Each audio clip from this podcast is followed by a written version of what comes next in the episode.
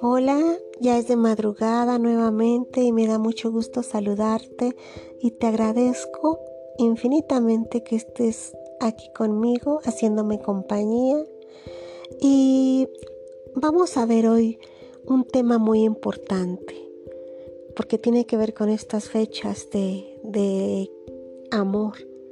El 14 de febrero celebramos el Día del Amor y en todos lados vemos detalles, vemos que la gente se emociona, que quieren salir en pareja o que quieren verse, hay fotos, hay regalos, hay diversión, hay intimidad, pero ¿en realidad hay amor? O tal vez en vez de amor es simplemente una obsesión.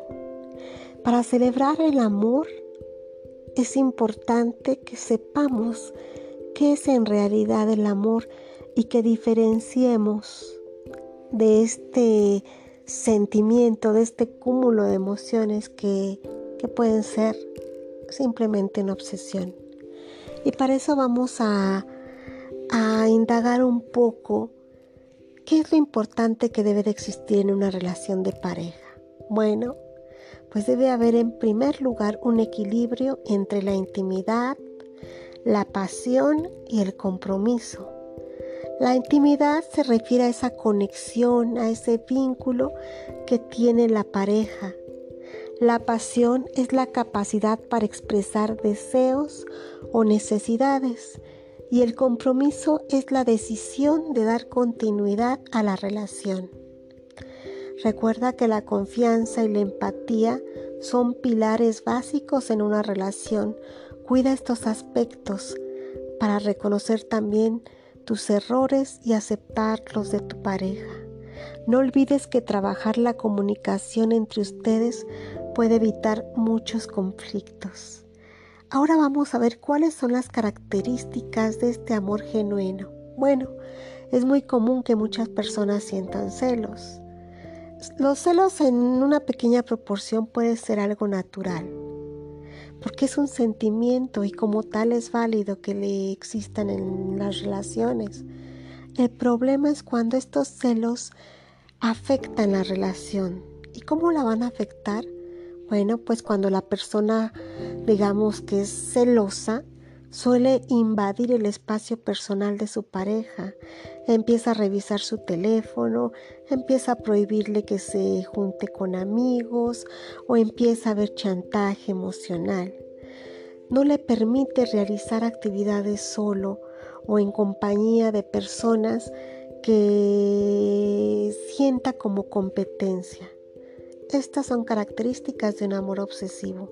Lo más sano es que cada integrante de la pareja tenga vida propia, vida fuera de la pareja, al margen de los intereses que pueda haber en común. Deben de mantener cada quien sus amistades, deben hacer actividades que les llenen, que les agraden, por ejemplo, un curso o alguna otra actividad que, que les pueda llegar a interesar. Entonces tengamos esto muy en cuenta. No deben de evitar por quedar bien con la pareja, hacer lo que les gusta a solas o con alguna otra compañía, que pueden ser amigos o familia. No estamos hablando de, de infidelidad, ese sería ya otro tema, así que no tiene nada que ver con la pareja. Como decíamos, lo más sano es que cada integrante tenga su vida propia, ¿sí?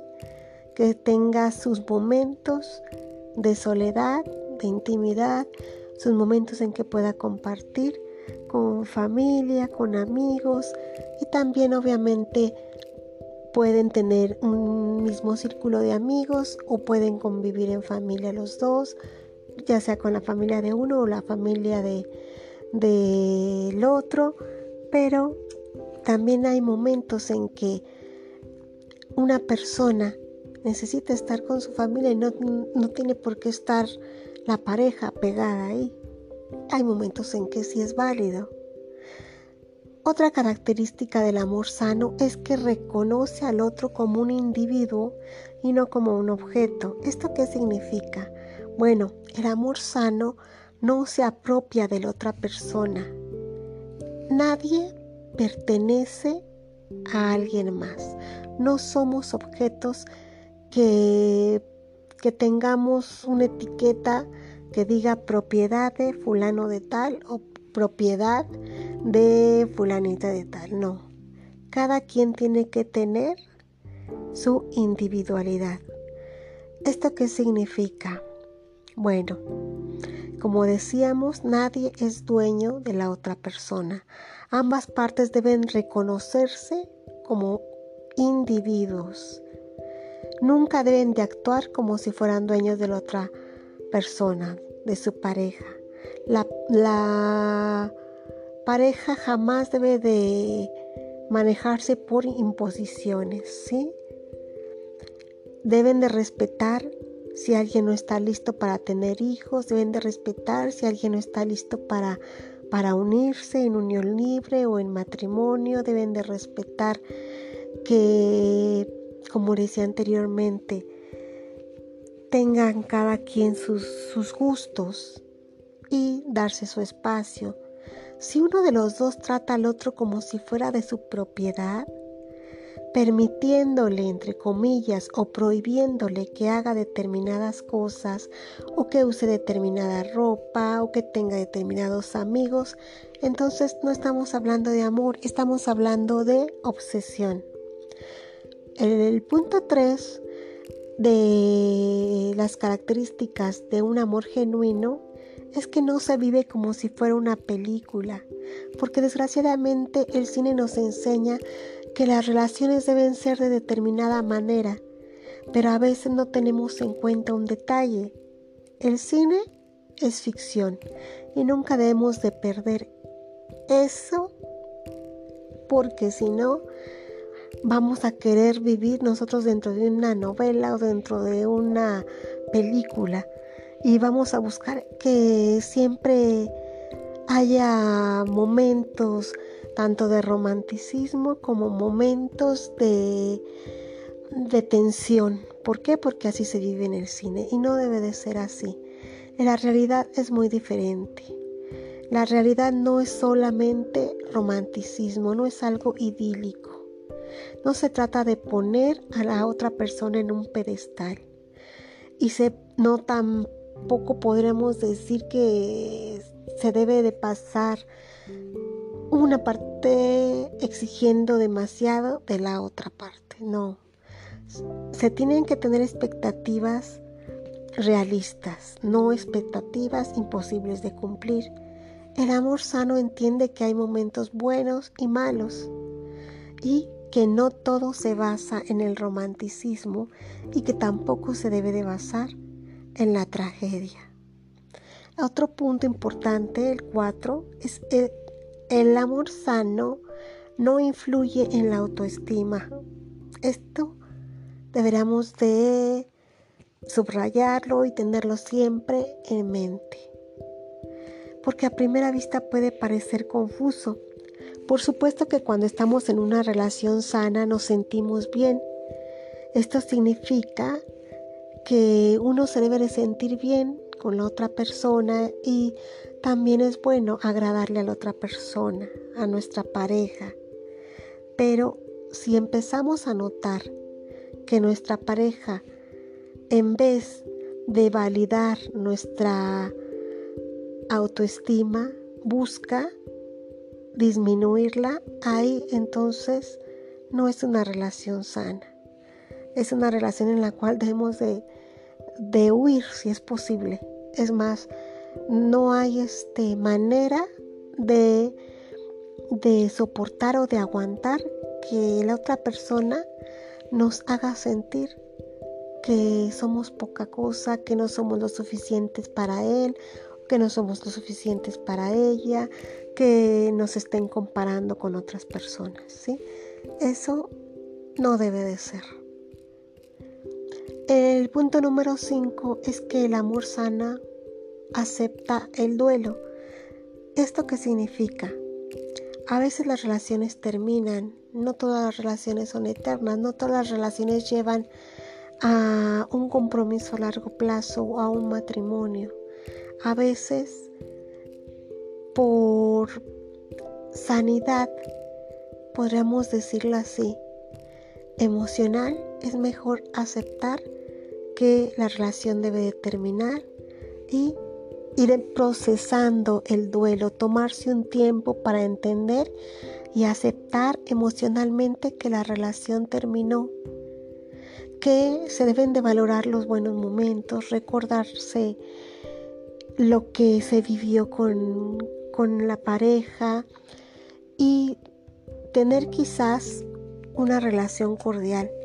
Si se puede dar y si no, pues aceptar el duelo y, ojo, no buscar rápidamente sustituir a la persona que fue nuestra pareja. Porque entonces no estamos buscando un amor genuino, estamos buscando alguien que nos ayude, alguien que nos complemente, algo así como un salvavidas, algo así como llevar una muleta en la cual nos podamos sostener. Nadie puede sustituir a alguien. Nadie debería sustituir a alguien. Siempre debe de haber un proceso, debe de haber un tiempo prudente para volver a tener otra relación.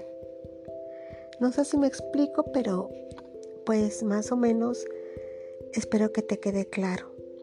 Y el punto número 6 es que el amor sano no realiza ningún tipo de chantaje emocional, porque todos conocemos historias de personas que incluso llegan a amenazar a sus parejas de que no los dejen, empiezan a chantajearlos y a decir que si los dejan eh, se van a tirar a la perdición, se van a suicidar, etc. Y algunos sí pueden llevarlo a cabo, ¿eh? porque esto ya sería una obsesión enfermiza, que quieren hacer sentir tan culpable a la pareja que son capaces de todo.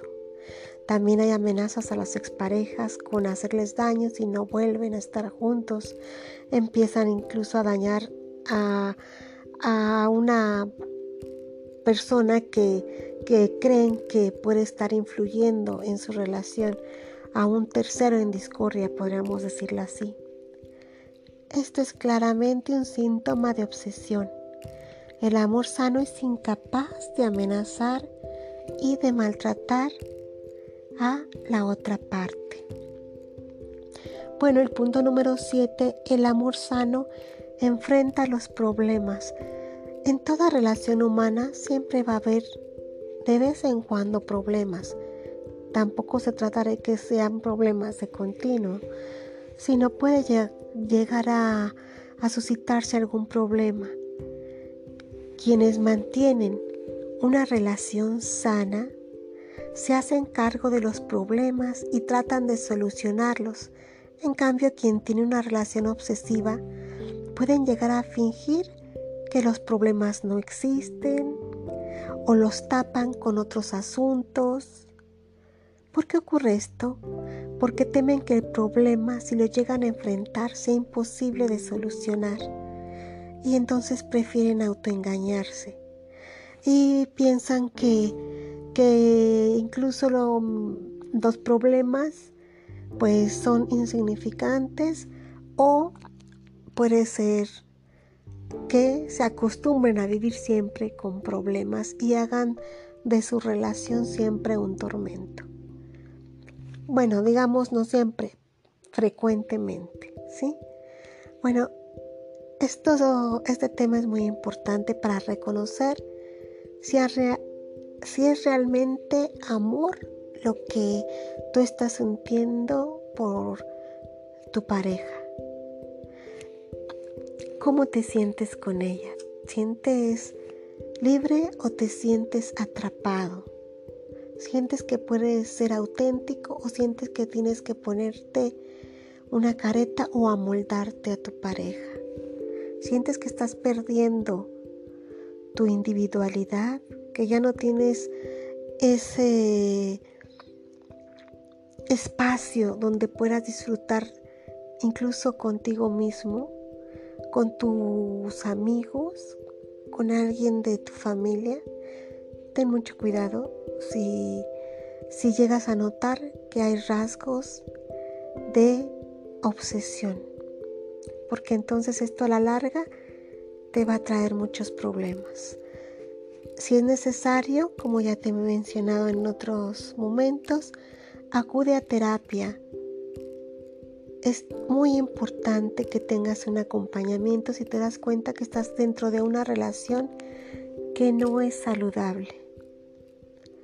Hazlo por tu bienestar emocional. Acuérdate que la salud no solo es física, la salud tiene que ser también mental. Y te dejo mm, como una reflexión. ¿Te sientes feliz con tu pareja? ¿Te sientes en paz? ¿O te sientes con mucho estrés, con tensión? ¿O quizás te estás acostumbrando a esa adrenalina que te produce tener una, un pseudo amor, una obsesión? que eso te hace sentir que, es un amor, una pasión que vale la pena vivir. Ten cuidado con eso. Te invito a que me escribas si tienes alguna duda, si necesitas terapia, ya sabes dónde encontrarme. Mi página se llama Psique en Armonía, la puedes encontrar en Facebook y ahí también te dejo un número telefónico por si gustas mandarme un mensaje o hacerme una llamada para concretar alguna cita. Espero que te pases muy bien este 14 de febrero o estos días del amor que, que son no solamente el 14 de febrero, sino debe de ser permanente y recuerda que la relación más importante es la que tienes contigo mismo. Tu amor más importante es el que debes de sentir por ti mismo. Y pues aprovecho también ya por último mandar un saludo a algunas personas que, que me lo han pedido. A Antonio, gracias por escucharme. Gracias por escucharme también. Víctor, gracias por escucharme. Moni, y gracias por escucharme, Angélica. Gracias por escucharme, Gaby. Les mando un abrazo y que se la pasen muy bien.